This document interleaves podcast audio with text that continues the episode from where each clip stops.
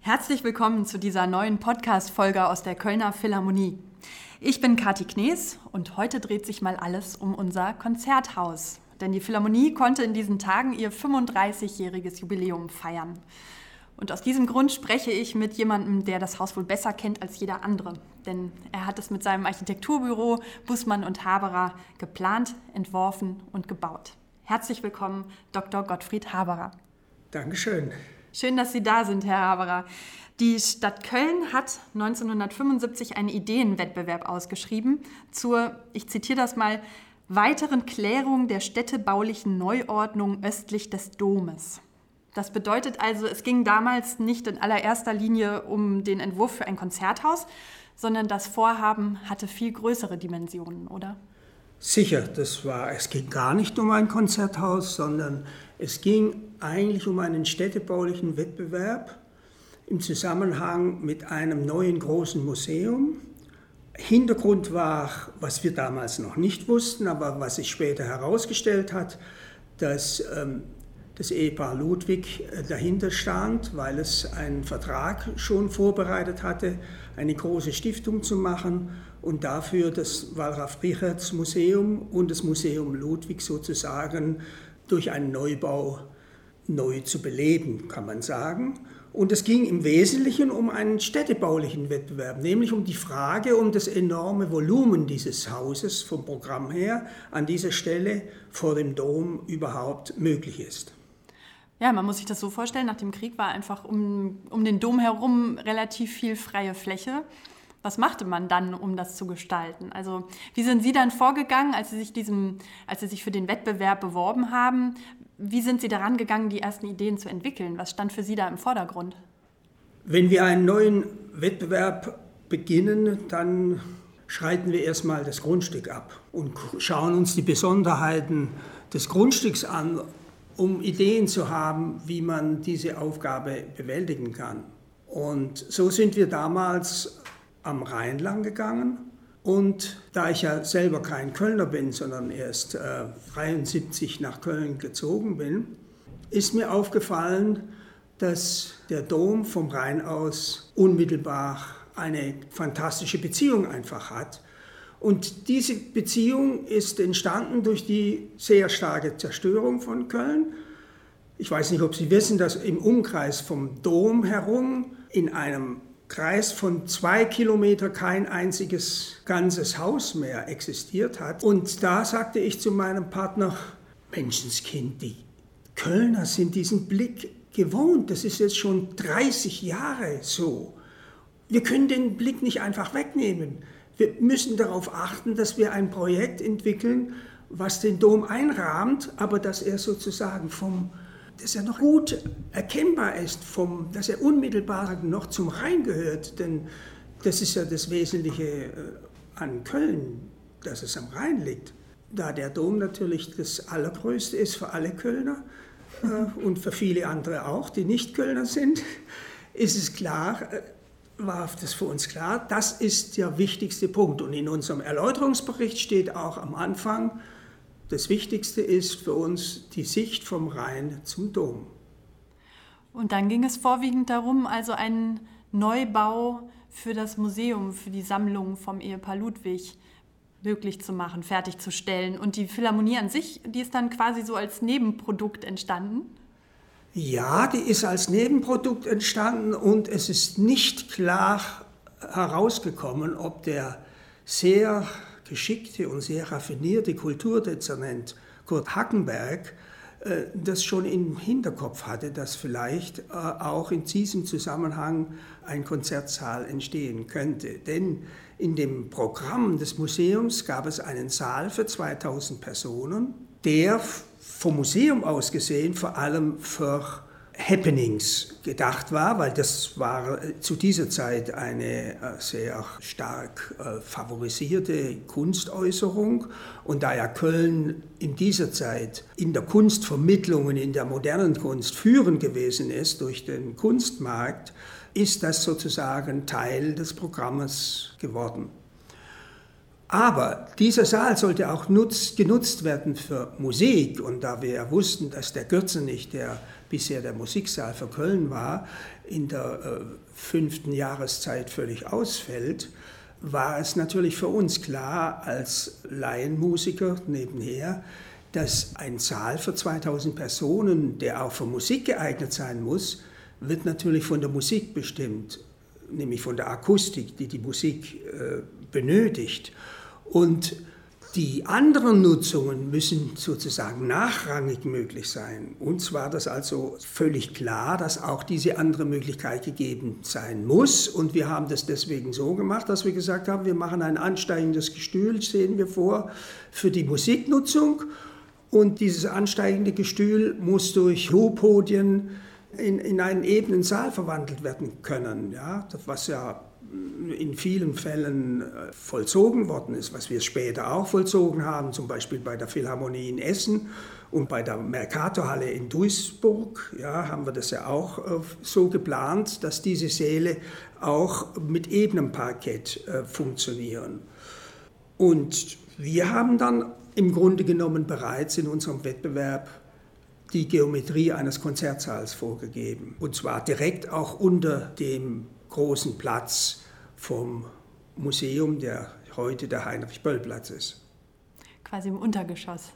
Genau, für einen Konzertsaal braucht man ja auch kein Tageslicht, da kommt es ja auf andere Dinge an. Was ist das Wichtigste, wenn man einen Konzertsaal baut? Was muss man da wesentlich im Kopf haben, wenn es um die Akustik geht und vor allen Dingen ja auch die Lage eine große Herausforderung mit sich bringt. Von der einen Seite äh, hat man den Rhein, da gibt es viel Wasser, auf der anderen Seite rumpeln die Züge über die Hohenzollernbrücke. Was stand da für Sie planerisch im Vordergrund, um einen akustisch äh, wertvollen Konzertsaal zu planen? Ja, zunächst einmal äh, war das ja ein wichtiger Schritt nach dem Wettbewerb von diesem Saal für die Happenings zu einem Konzertsaal zu kommen. Und dieser Schritt ist relativ schnell vollzogen worden, weil der WDR der Stadt Köln angeboten hat, ein Drittel der Nutzungstage des Jahres für sich zu nutzen als Studiosaal. Das war natürlich ein ganz wichtiger Hintergrund dafür, dass ein reiner Konzertsaal mit ansteigendem Gestühl entstehen konnte, der nicht mehr zu einem ebenen Saal verwandelt werden musste. Und das hat natürlich auch uns die Freiheit gegeben, das Museum von der Philharmonie stärker zu trennen, für die Philharmonie ein getrenntes äh, Programm zu erarbeiten, für die Nebenräume. Das war für uns ganz wichtig, dass die, äh, diese Nebenräume sehr hochwertig sind. Die mussten auch deswegen hochwertig sein, weil von vornherein klar war, dass beide sehr prominente Orchester, nämlich das Kürzenich-Orchester und das WDR-Orchester, ähm, Nutzer dieses Hauses sind und deswegen auch in den Stimmzimmern genügend Möglichkeiten gegeben sein mussten, dass ihre Instrumente vernünftig aufbewahrt werden und auch eingeschlossen werden konnten. Das war sehr wichtig und das war natürlich für uns ganz klar, dass das eine wichtige Voraussetzung ist für einen guten Konzertsaal, dass die ganzen Nebenräume auch eine hohe Qualität haben. Und dann kommt ja noch dazu, dass man auch sehen muss, dass man diesen Konzertsaal halt auch, auch so ein bisschen von der Außenwelt so abschottet, dass man dann da in Ruhe die Musik genießen kann. Wie, ähm, baulich kann man, das, kann man sich das, glaube ich, so vorstellen, dass Sie quasi ein Haus im Haus gebaut haben. Können Sie das noch mal ein bisschen genauer erklären? Genau so ist es. Ähm, wir hatten zwei Schwierigkeiten.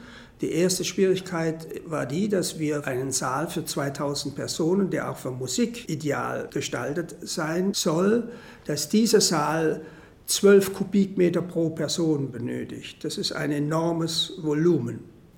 Und da der Saal ja unter dem Platz angeordnet ist, haben wir das Problem gehabt, diesen Saal nicht zu weit in den Boden hinein zu versenken weil jeden Meter, den wir in den Boden hineingehen, verbunden ist mit einer riesigen Auftriebskraft, sodass wir uns entschieden haben, dass wir eigentlich nicht tiefer gehen wollen als der Rhein selbst. Und das sind ungefähr neun Meter unter dem normalen Wasserspiegel. Auch da, auch für diese neun Meter haben wir schon einen so riesigen Auftrieb, das muss man sich ja vorstellen, dass wenn, wenn man neun Meter unter Wasser sozusagen etwas fixieren will, dann sind ungefähr 120 Pfähle notwendig, um überhaupt das, das, die, die ganze Grube äh, sozusagen im Felsen zu verankern, damit es nicht aufgetrieben wird, die ganze Geschichte. Und das hat dazu geführt, dass wir uns entschieden haben, keine abgehängte Decke zu machen. Normalerweise, wenn man eine abgehängte Decke macht, hat man ja noch mal zwei Meter verloren, weil diese abgehängten Decken ja alle begehbar sein müssen, weil man da immer wieder äh, äh Dinge abhängen möchte von der Decke und so weiter. Und wir haben uns entschieden, ein, eben die, auf diese abgehängte Decke zu verzichten, um eben dieses Volumen von diesen zwei Metern nicht noch zusätzlich tiefer in den Boden hineinzugehen. Das war eigentlich das Beste, was wir tun konnten, weil das hat dazu geführt, dass die Decke von dem Konzertsaal eine Massivdecke ist und dass die abgehängten Deckenfunktion durch die Stahlträger, die V-förmigen Stahlträger so ausgebildet wird, dass über die ganze Fläche anhand dieser Träger Stege entstehen, die man so benutzen kann, wie man normalerweise eine abgehängte Decke benutzt. Und dadurch ist das gesamte Volumen der abgehängten Decke immer mitten im Raum. Aber der eigentliche wesentliche Effekt, der nun einmalig ist, weil es, ich kenne keinen einzigen Konzertsaal, der eine massive Decke hat, auf der ganzen Welt nicht, bisher kenne ich keinen einzigen. Die besonderen positiven Merkmale sind ja die, dass die Entfaltung der Akustik geschieht ja räumlich, wie in einer Kugel, ja.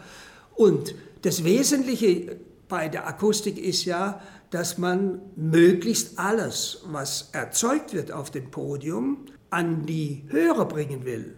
Und wenn Sie jetzt sozusagen die Schallkugel voll reflektiert wird an einer massiven Decke, weil es gar keine abgehängte Decke gibt, dann kommt auch 100% bei dem Hörer an.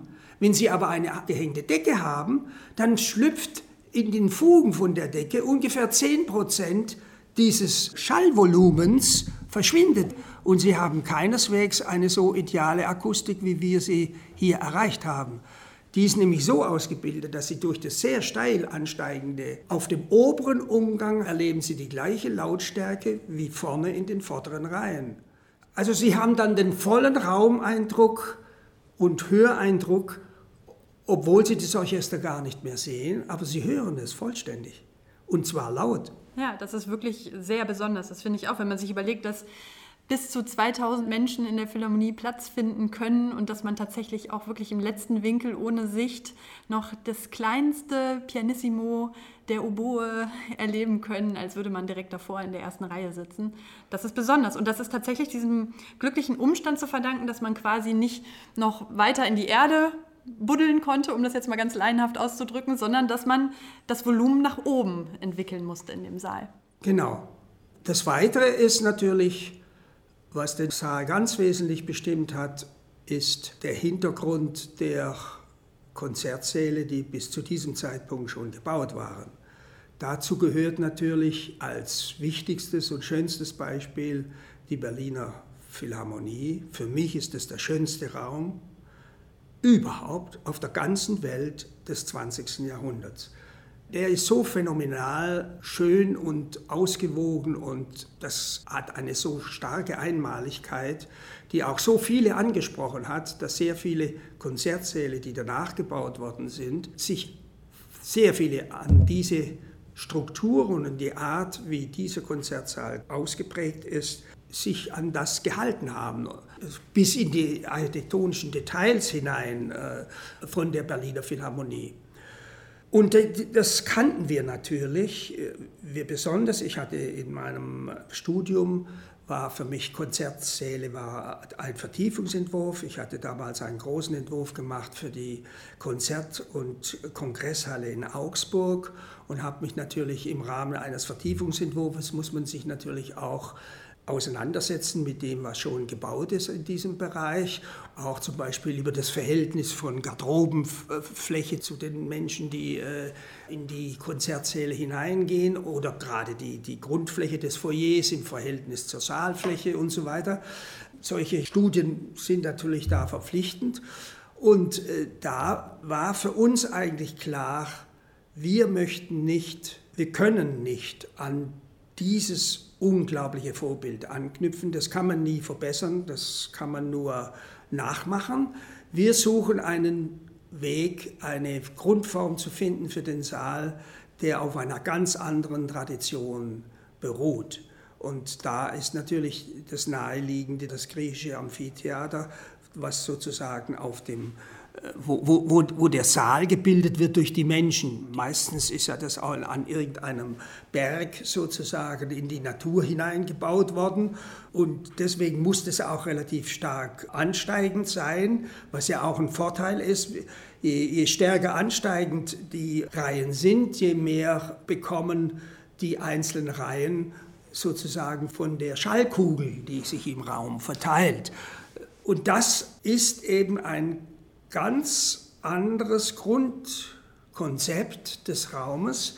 Und erst viel später sind wir draufgekommen, dass auch dieses Grundkonzept gerade für die Stadt Köln ein viel passenderes ist, weil es in Köln diese Gliederung der Gesellschaft, wie sie oft in anderen Städten oder auch im ganzen Land ist, in dieser Form gar nicht gibt, weil Köln schon traditionell eine uralte Bürgerstadt ist wo jeder mit jedem zu tun hat, wo es keine wo, wo, es diese Schichtung der Gesellschaft gar nicht gibt, wo man sozusagen die Gemeinsamkeit feiert.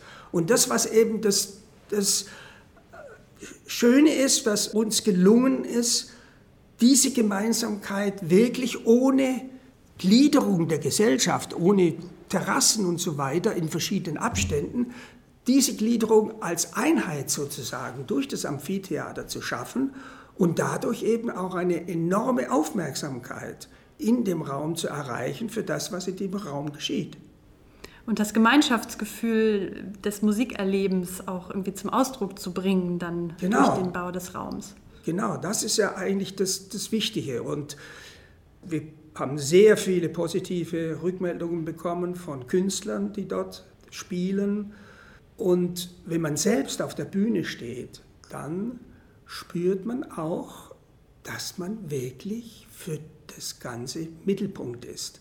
Und dieses Mittelpunktsein ist natürlich etwas, was eine, ja, eine enorme Beziehung schafft zwischen dem, der etwas von sich gibt und dem, der zuhört. Und ich glaube, dass das, äh, ja, das ist immer wieder ein starkes Erlebnis, glaube ich, für alle, die dort auftreten wollen und können. Die Gestaltung von so einem Konzertsaal ist ja auch ein unheimlich künstlerischer Prozess, stelle ich mir vor. Und trotzdem muss natürlich auch alles immer unheimlich gut durchdacht sein, wie Sie es gerade schon gesagt haben. Wir haben hier zwei Orchester, die in der Philharmonie zu Hause sind, das Gürzenich-Orchester, das WDR-Orchester. Man braucht die entsprechenden Räumlichkeiten, auch für andere Gäste, die zu Besuch sind. Muss man da permanent Kompromisse eingehen? Also steht die Funktionalität bei so einem großen Bauvorhaben dann immer im Vordergrund und immer vor der künstlerischen Entfaltung oder wie haben Sie das wahrgenommen? Also für uns ist der Saal selbst ein Instrument. Aus diesem Grunde haben wir auch sehr viel Holz verwendet und äh, amerikanische Eiche. Das war auch uns wichtig, dass wir keine deutsche Eiche nehmen, sondern eine amerikanische Eiche, die einen stärkeren rötlichen Ton hat. Und was auch den Saal natürlich wesentlich bestimmt, ist ja, dass er nochmal gegliedert wird durch zwei gebogene Wände. Die sind sehr wichtig, weil sie sozusagen für die seitliche Reflexion der Menschen da sind, die mehr in der Mitte sitzen. Diese Gliederung des Amphitheaters ist natürlich ein sehr wichtiger Akt der aber auch dazu geführt hat, dass wir die Wege in dem Saal selbst so gegliedert haben, dass man auf ganz schnelle Weise von jedem Platz zu jedem anderen Platz kommen kann und nicht irgendwie gegängelt wird. Das hat natürlich auch den Vorzug, dass, da wir ja auch äh, Stehplätze hinten haben und so weiter, dass auch die Plätze von hinten her immer wieder gefüllt werden können bei äh, Aufführungen. Aber das hat den Vorteil für die Künstler, dass auch die Menschen nahe an sie herankommen und deswegen auch dieses Gemeinschaftserlebnis auch bei Konzerten entsteht, wo, die, wo der Saal nicht voll gefüllt ist. Das ist übrigens auch noch ein ganz wichtiger Punkt, den ich sehr interessant finde, denn ich habe auch neulich hat der Intendant, Herr Langefort, ja nochmal ganz klar gesagt, als er befragt wurde wegen eines Kammermusiksaales, das ist nicht nötig, weil wir können das durch Licht so ausblenden, dass die Menschen, die vorne sitzen, ein Kammermusiksaal-Erlebnis mhm. haben. Und es ist auch tatsächlich der Fall, weil die Akustik so ist, dass das gar keine Rolle spielt, ob der Saal äh, bis nach hinten voll gefüllt ist, sondern dass man sich sehr wohl im vorderen Bereich versammeln kann und dann eben ein kammermusikalisches Erlebnis in demselben Saal hat. Und ähm, nochmal zurück zu dieser Frage nach dem Wechselspiel quasi von Funktionalität und künstlerischer Umsetzung. Würden Sie sagen, das geht bei so einem Projekt Hand in Hand oder gibt es immer, muss die Funktionalität im Vordergrund stehen? Also wenn Sie Funktionalität beziehen auf die Akustik, ist natürlich klar, dass das nach allen Richtungen untersucht werden muss. Wir haben ja mit drei Akustikern gearbeitet. Einer, der, der sozusagen als Projektingenieur der Akustiker war. Dann gab es einen, einen Akustiker vom WDR. Und dann gab es noch einen, der mit sehr vielen Künstlern auf der ganzen Welt mit Akustik zu tun hatte. Das ist natürlich auch wichtig, denn man darf ja nicht vergessen, dass ein ganz kleiner Teil von der Akustik auch Psychologie ist, weil es gibt ja natürlich in allen Bereichen Annahmen und Erlebnisse, gerade im Zusammenhang mit der Musik, die wissenschaftlich nicht bewiesen werden können. Ja. Damit müssen wir uns ja auch abfinden. Das heißt, wenn ein Saal dann durch irgendwelche Erlebnisse besonders in Verruf gerät oder so, dann ist es oft auch natürlich kann in die Psychologie hineingehen. Aber das Wichtigste, was für uns war, ist, dass wir zwei Dinge getan haben. Vom WDR aus wurde der Saal nachgebildet und es wurde in einem Wassermodell die Schallquelle simuliert durch Wellen und dann wurde genau untersucht, wo und wie die sich reflektieren, an welchen Flächen und wie auch immer, ob, ob diese Reflexionen sinnvoll laufen oder nicht. Und der Akustiker, der das bearbeitet hat, der hat dasselbe gemacht auf einem Art Lichtmodell. Man hat den ganzen Saal nachgebildet und die Oberflächen alle äh, Spiegel artig, wie mit Folie, mit Aluminiumfolie überzogen und hat dann auch alle, genau die ganzen, von den Balkonen, die ganzen Flächen, alle untersucht, ob sie ideal sind für die jeweiligen Reflexionen für den Saal. Das ist natürlich ganz wichtig. Weil zu dieser Zeit, als wir das geplant haben, hatte sich schon die Akustik sehr, sehr weiterentwickelt. Man hat ja sozusagen das räumliche Hören äh, sehr stark untersucht, wusste auch ganz genau, dass es darauf ankommt, dass man nicht nur von oben die Reflexionen bekommt, sondern eben auch von der Seite und zwar immer von zwei Seiten und so weiter. Das war alles wissenschaftlich vorbereitet und konnte deswegen durch diese beiden Methoden in allen Details nachuntersucht werden. Und wir haben das auch so gemacht, dass die ganzen Fugen, die in den äh, Verkleidungen ja zwangsläufig entstehen, dass diese Fugen nachgerüstet werden können. Ob sie jetzt nun ganz offen sind und, oder ob sie geschlossen sind, daran kann man noch etwas justieren, äh, den Nachhalt zum Beispiel noch etwas äh, justieren des ganzen Saals. Also diese Möglichkeit haben wir bewusst eingeplant, damit man auch zu einer späteren Zeit möglicherweise noch nachrüsten kann in der einen oder anderen Richtung. War das denn möglich oder ist das äh, jetzt so, wie wir die Musik heute im Jahr 2021 in der Philharmonie erleben, das ist genauso, wie es damals bei der Eröffnung 1986 auch schon war? Natürlich, wir haben das bisher nicht verändert, aber man könnte es potenziell verändern, wenn man das will. Aber würden Sie sagen, dass gerade diese Zeitlosigkeit der Philharmonie, also die, die Qualität, die dieses Konzerthaus ausmacht, dass das tatsächlich in diesen ganzen 35 Jahren sich bewährt hat, dass das auch so ein Alleinstellungsmerkmal ist? Sicher, das ist, natürlich ist es ein Alleinstellungsmerkmal. Aber für uns war immer klar, dass eine, eine, eine solche Aufgabe auch was die bauliche Umsetzung angeht, in den Details eine, eine Jahrhundertaufgabe ist. Und äh, wir haben ja interessanterweise auch in den ganzen 35 Jahren keinen einzigen Bauschaden gehabt, obwohl in diesem Projekt alle Schwierigkeiten, die man überhaupt haben kann bei einem solchen Projekt, was ja bedeutet äh, Bundesbahn, Bahndammabsicherung, eines der schwierigsten Aufgaben, wir hatten es ja vorhin schon angesprochen, war ja die Absicherung der Vibrationen von den Schiffen vom Rhein, weil ja natürlich das Rheinwasser an die Fundamente herankommt und dadurch auch diese Vibrationen überträgt.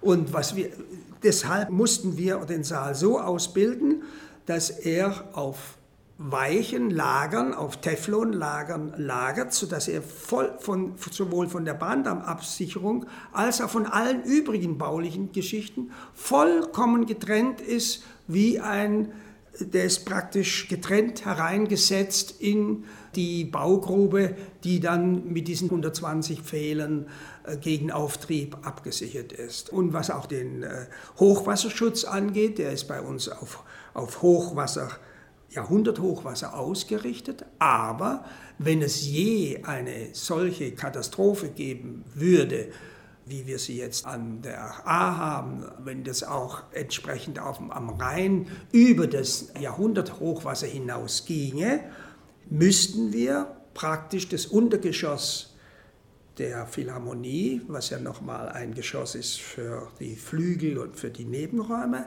müssten wir das sozusagen zeitgerecht mit Wasser füllen, um über die absolute Hochmarke des äh, Hochwassers hinauszukommen, um das zu bewältigen. Aber das wäre, das ist vorgesehen und das ist auch natürlich machbar.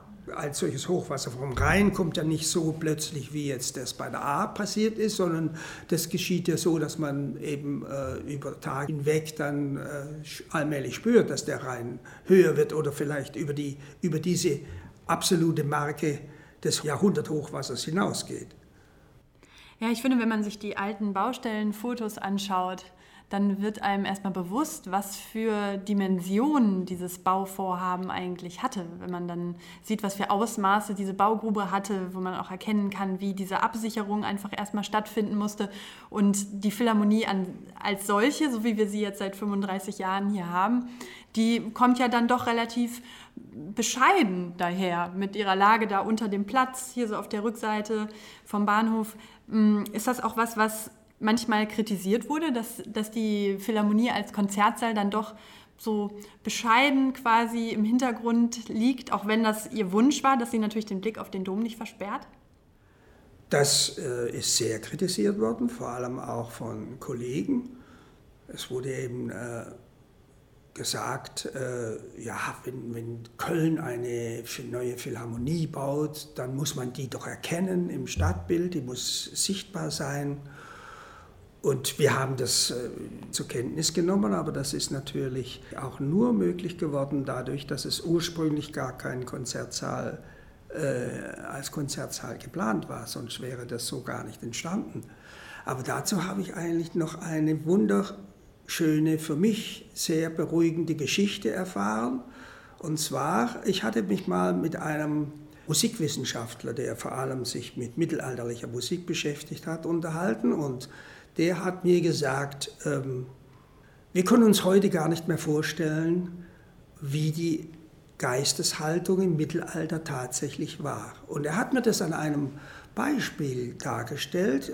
Es ging um ein altes Schloss mit sehr hohen, geschosshohen Türen, 3,50 Meter hohen Türen, mit riesigen Schlössern.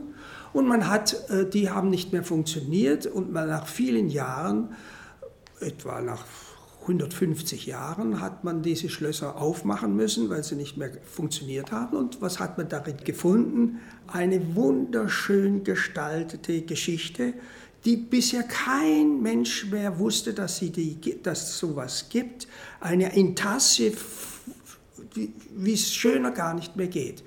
Und er hat mir gesagt, das ist das, was die mittelalterliche Geistesgeschichte betont, dass es nicht darauf ankommt, zu protzen nach draußen, wie wir das so kennen, dass Dinge einfach äh, zur Schau gestellt werden müssen, um überhaupt bemerkt zu werden, sondern dass geht darum, dass der liebe Gott das wahrnimmt, dass es da eine wunderschöne Intarsie gibt Und dass diejenigen, die sie gebaut haben, die wissen das und, und das, das genügt. Und das ist die geistige Haltung.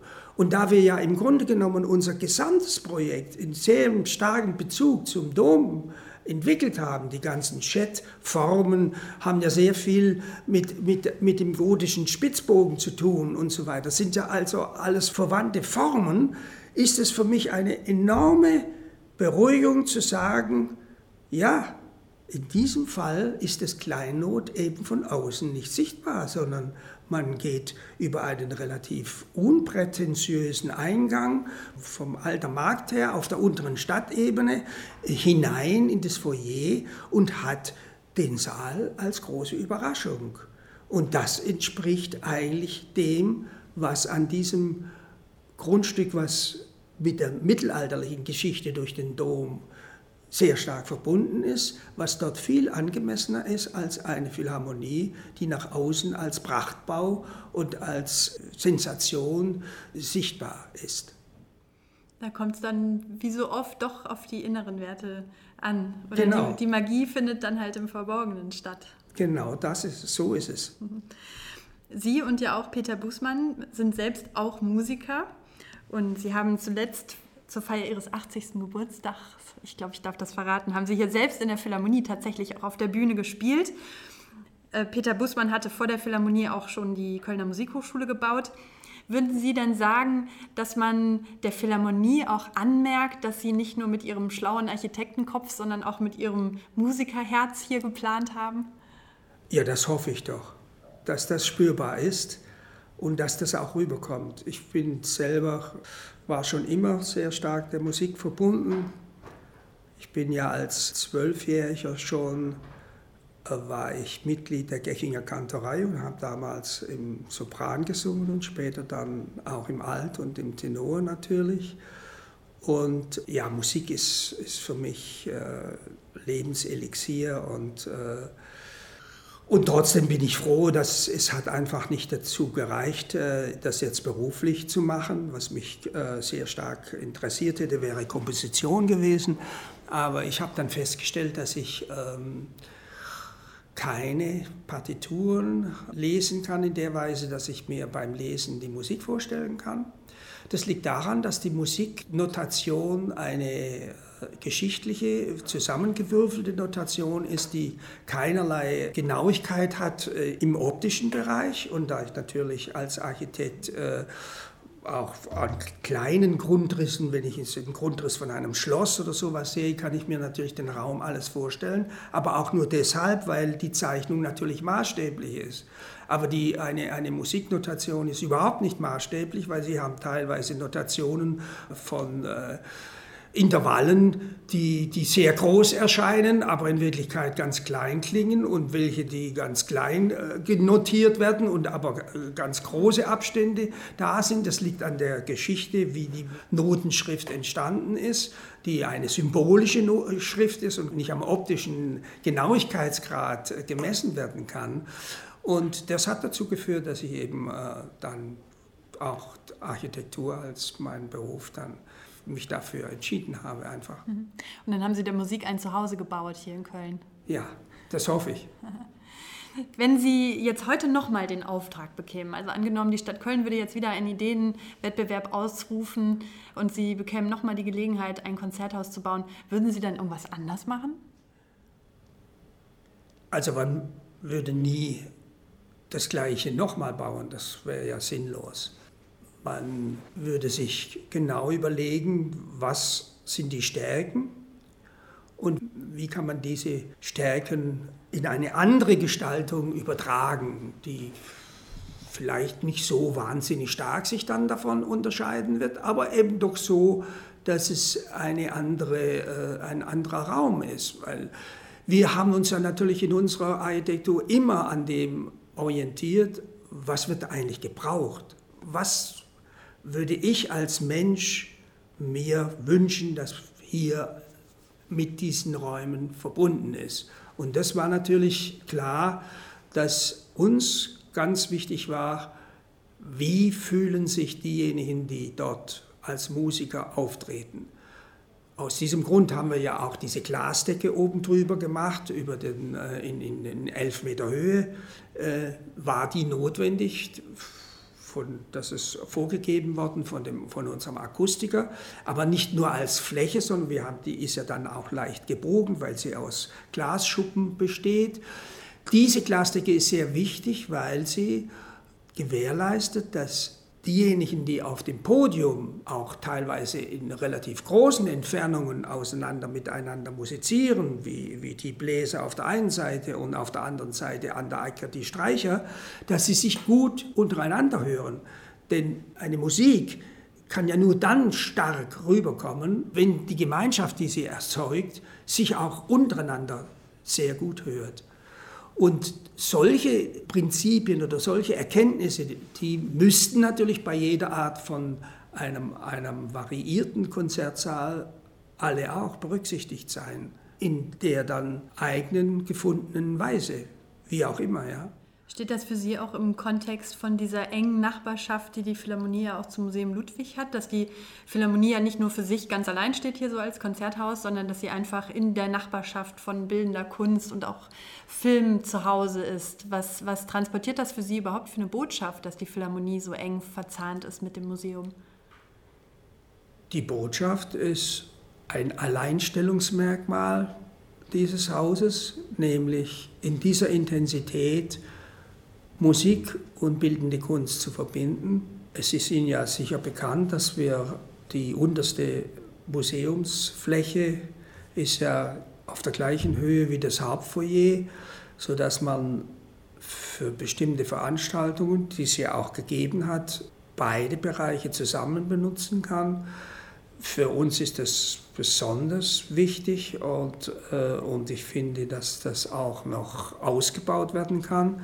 Wir haben ja auch viele Künstler, wie zum Beispiel Gerhard Richter, die sehr stark an Musik auch interessiert sind und bei allen Jubiläen, die sie hier gefeiert haben im Haus, waren immer Musikveranstaltungen mit verbunden, wo, wo eben auch zum Beispiel bei Gerhard Richter, dass dann auch Filme gezeigt worden sind in der Philharmonie, verbunden mit Musik die äh, mit seinen Bildern in unmittelbarem Zusammenhang stehen und äh, einfach Interesse geweckt ist, in, in, in die Grenzsituationen der künstlerischen Bereiche hineinzugehen und auf, auf neu entdeckten Ebenen Verbindungen herauszustellen zwischen den unterschiedlichen künstlerischen Möglichkeiten. Was war denn Ihr persönlicher Glücksmoment hier musikalisch in der Philharmonie? Können Sie sich da erinnern? Gab es ein Konzert, wo Sie hier in der Philharmonie saßen und dachten, wow, das haben wir echt gut gemacht? Ja, das, wie soll ich das sagen? Ich habe so viele Glücksmomente schon gehabt, dass ich die gar nicht mehr, dass ich die gar nicht vergleichen kann. Das fängt ja an vom Streichquartett äh, oder sogar vom einzelnen Pianisten, die ich gehört habe, und vom Streichquartett bis zu den großen äh, Symphonien von Mahler mit Chor und, und allem drum und dran. Oder auch, äh, wir haben ja auch sehr viele Werke gehört, wo die Musiker im Raum verteilt waren, wo sozusagen der ganze, der ganze Raum bespielt worden ist, wo die Gruppen auf dem Umgang und auf den Galerien oben waren, sodass praktisch die Musik aus allen Ecken äh, im Saal erklingt. Das Wichtigste ist doch immer, dass diejenigen, die dafür sorgen, dass Veranstaltungen dort stattfinden, dass sie ähm, ein offenes Herz haben für, für ungewöhnliche Dinge, denn man kann ja das Instrument muss ja bespielt werden. Das Instrument des Saales muss bespielt werden und der, der das bespielt, muss genauso wie ein guter Pianist eben auch spielen können. Das Wort Philharmonie kommt aus dem Griechischen und heißt so viel wie Liebe zur Musik. Und die Liebe zur Musik, die kann man hier in der Philharmonie quasi in jedem Winkel finden. Und ich äh, werde jetzt sicherlich nach unserem Gespräch auch nochmal mit ganz anderen offenen Augen durch das Haus gehen, das dann so lang vertraut ist und doch auch, indem man so viel Neues dann wieder entdecken kann, wenn man mal genau hinschaut. Ich danke Ihnen sehr für das Gespräch und für Ihre Zeit. Vielen Dank, das war sehr, sehr spannend. Dankeschön. Ja, das war wieder eine neue Podcast-Folge aus der Kölner Philharmonie. Und ich sage wie immer Tschüss und bis bald.